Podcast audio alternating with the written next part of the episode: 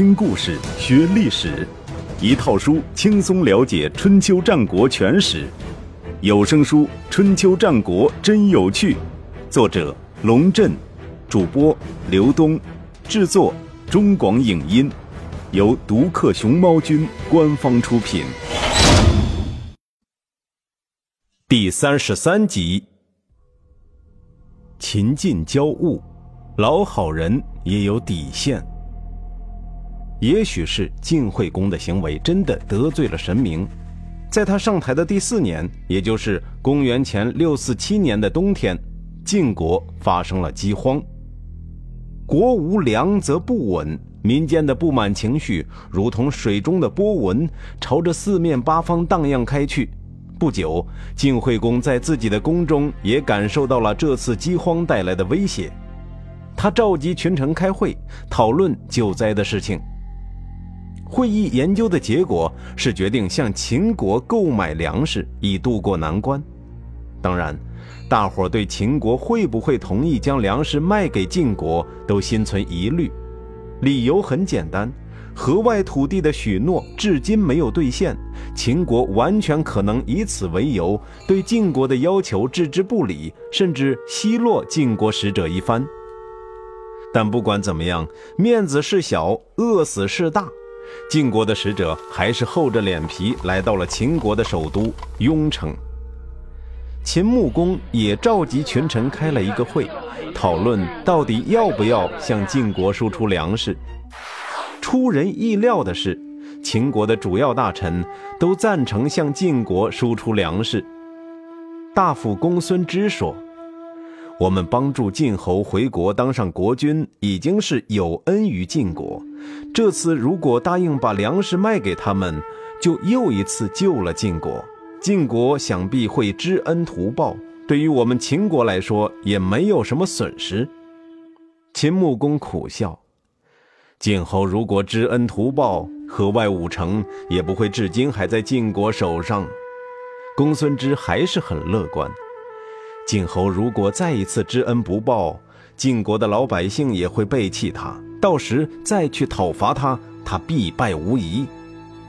秦穆公又问大夫百里奚的意见，百里奚说：“天灾流行，哪个国家都不免会遇上，救济灾民、安抚邻国是有道的行为，行有道之事，将给国家带来福气。”公孙支和百里奚的意见虽然殊途同归，但很显然，百里奚的境界要高那么一点儿。秦穆公听了两位大夫的话，下定决心要将粮食卖给晋国。这时，流亡在秦国的丕豹找到秦穆公说：“这可是讨伐晋国、驱逐夷吾的大好机会呀，您可千万不能错过。”老实说。批报的这个建议虽然有趁火打劫之嫌，但是考虑到晋惠公的所作所为，秦穆公即使要这么做，也不会有谁指责他。秦穆公没有采纳批报的建议，而是说了一句让批报感到很惭愧的话：“其君是恶，其民何罪？”这句话的意思是，就算晋侯确实是个坏人，可晋国人民没有什么过错吧？批报满脸通红，唯唯而退。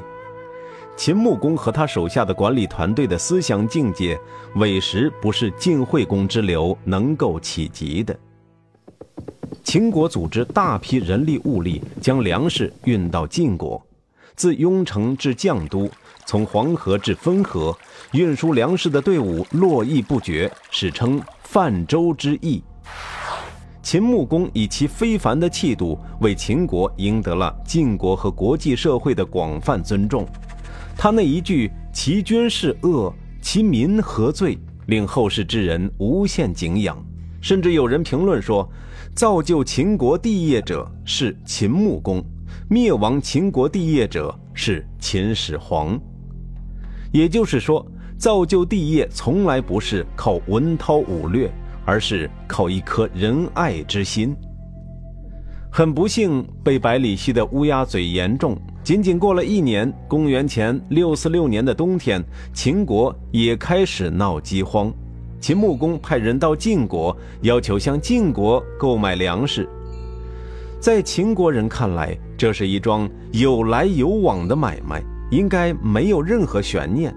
没想到，晋惠公在秦国使者递上的国书上签了两个字。晋惠公这个人实在很难用人类的感情来揣测他。大夫庆政看不下去了，批评晋惠公说。秦国多次施恩于我国，如果背弃秦国的恩德，恐怕人心离散，那就是不亲；幸灾乐祸就是不仁；贪小便宜乃是不祥；惹恼邻国叫做不义。亲仁祥义四德俱失，您拿什么守护国家呀？晋惠公的舅舅国社听了，不阴不阳地说了一句。皮之不存，毛将安富？国社这句话的意思，当年欠了秦国五座城池还没有给呢，现在就算卖给秦国人粮食，不过等于不给皮而光给毛，一样于事无补吗？按照国社的逻辑，一个人如果伤害了另一个人，干脆就不要做任何补救，最好的办法是继续伤害下去。晋惠公有这样神志不清的舅舅，多少让人明白了他为什么会这样没心没肺。原来是遗传使然。如果遇到这样的人，我便立刻闭嘴。但是庆正这个书呆子不死心，反驳国社说：“如此背信弃义，以后我们有患难时，还会有谁来援助我们？没有信义，灾难就会找上门来。”没有援助，就只有灭亡。世事就是如此啊！国社冷冷地说：“卖给他们粮食，也不一定能消除他们对我们的怨恨，反而帮助了敌人，还不如不给。”这句话说明，刻薄的人总是认为全世界的人都和他一样刻薄，和他一样不容易受到感动。庆正说。以怨报德，幸灾乐祸，人民都要唾弃。眼前就有人会仇视你，哪里用得着敌人来怨恨你？庆正的话说得很有道理，但是晋惠公听不进，最终没有答应把粮食卖给秦国人。人与人之间为什么会有这么大的不同呢？晋惠公一而再、再而三的背信弃义，终于惹恼了秦穆公。确切地说，惹恼了全体秦国人民。公元前六四五年，秦国大军自雍城出发，讨伐晋国。从当时的国力对比来看，秦国弱于晋国，但是再弱的国家也有尊严，不容别人对待三岁小孩的手段反复欺骗。秦军将士充满了昂扬的斗志，发誓要好好教训一下背信弃义的晋国人。出发之前，秦穆公命卜屠父为这次出征算卦，得了个吉字。消息传开，秦军的士气进一步飙升，求战的情绪弥漫了整支部队。面对秦国的入侵，晋惠公也尽起上下二军前来迎战，准备御敌于国门之外。两军在黄河边上摆开阵势，一场大战即将开幕。这时。发生了一件很不可思议的事情，晋惠公的戎车突然散了架，原本威风凛凛站在戎车上准备擂鼓进攻的晋惠公，连同他的驾驶员、护卫都跌到了地上，被摔得狼狈不堪。晋军士气大受影响，主动向后撤退，避开秦军的锋芒。秦穆公也觉得很是奇怪，问卜屠父是怎么回事卜屠父从容自若回答说。这是大吉大利的征兆啊！根据算卦的结果，我军将大败晋军三次，然后俘获晋侯。秦军于是继续推进，果然又打了三次胜仗，抵达晋国的韩地。韩又被称为韩原，是离绛都不远的一个地方。晋国军队在此集结，准备与秦军进行决战。晋惠公现在有点紧张了。他问庆正：“敌人已经深入我国了，怎么办？”庆正摊开双手：“那是您要他们深入的呀，能怎么办？”晋惠公大为恼怒。其实，在秦军开战之前，他也组织了一次占卜活动。从《左传》的记载来看，这次占卜可谓是细之又细，连晋惠公的戎车该派谁担任护卫这样的事儿都占到了。结果是让庆正来担任戎车护卫最吉利。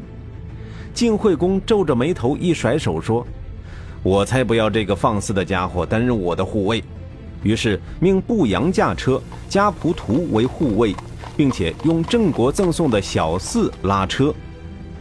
庆正对此也不生气，反而劝告晋惠公说：“自古以来，但凡有战争，一定要用本地的马匹驾车，因为这些马土生土长，熟悉地形，又能够领会主人的意思，服从指挥，使用起来才得心应手。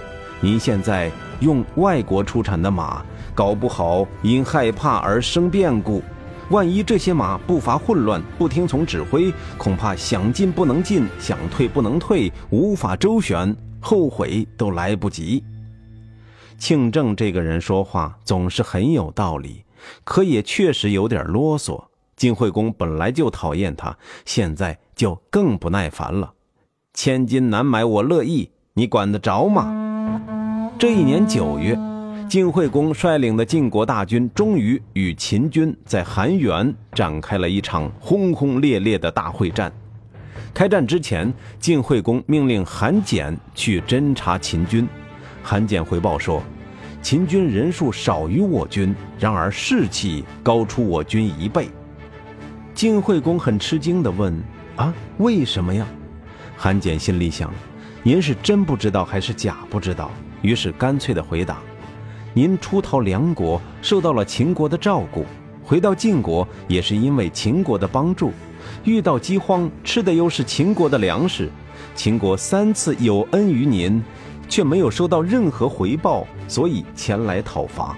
现在双方交战，我军将士也觉得理亏，士气低落，而秦军正处于亢奋状态，斗志昂扬，恐怕还不止高出我军一倍。晋惠公反而一拍拳头说：“士尚且不可侮辱，何况一个国家？”他根本没有把韩简的话听进去，也不去反思自己做错了什么。到这个时候，居然还认为是秦国人侮辱了晋国，用这么一句话来给自己打气。世界上就有这么一种人。他做任何伤天害理的事情，都能给自己一个合理的解释，不会有任何内疚感；而对于别人做的事情，不管好坏，不管有没有理由，他都能抓到辫子去数落一通。晋惠公就是这种人的代表。晋惠公派韩简给秦穆公送去一封战书，战书上厚颜无耻地说：“夷吾我没有什么才能。”只是能团结晋国的人民，不使其离散罢了。你若是再不回秦国去，恐怕就回不去了。秦穆公在战书上回道：“您没有回到晋国的时候，我倒是担心您回不去；回去之后未列入诸侯，我还是替您担心，怕您得不到承认。现在既然已经列好阵了，我哪敢不遵命与您一战呢？”韩简从秦军大营出来，自言自语说：“这一战，我看来是有幸成为俘虏了。”九月十三日清晨，秦军的战车拉开进攻的序幕。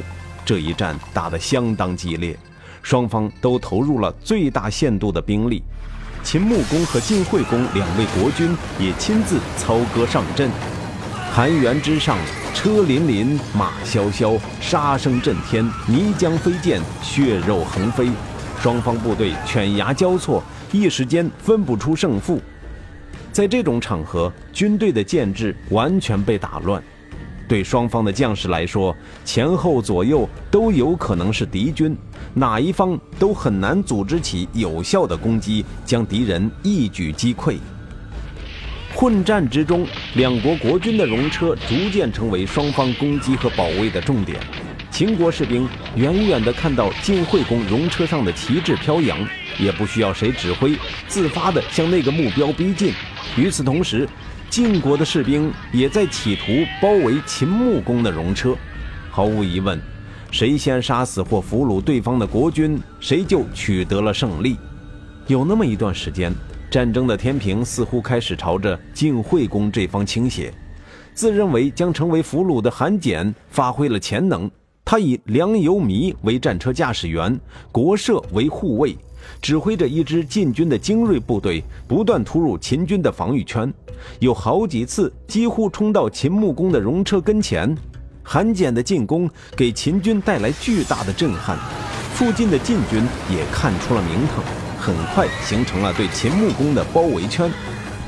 与此同时，晋惠公也遇到了麻烦，他的戎车马匹小四受到了刀光剑影的惊吓，将戎车拉到一片泥泞之中，不肯再前进。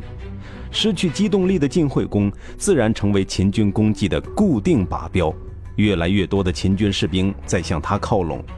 这当庆正手持着战旗，一手握着长戈，站在自己的战车上，悠哉悠哉地从秦军身后经过。秦军把注意力都放在晋惠公身上了，即使看到了庆正，也当作没看见，一个劲儿朝着晋惠公身边涌去。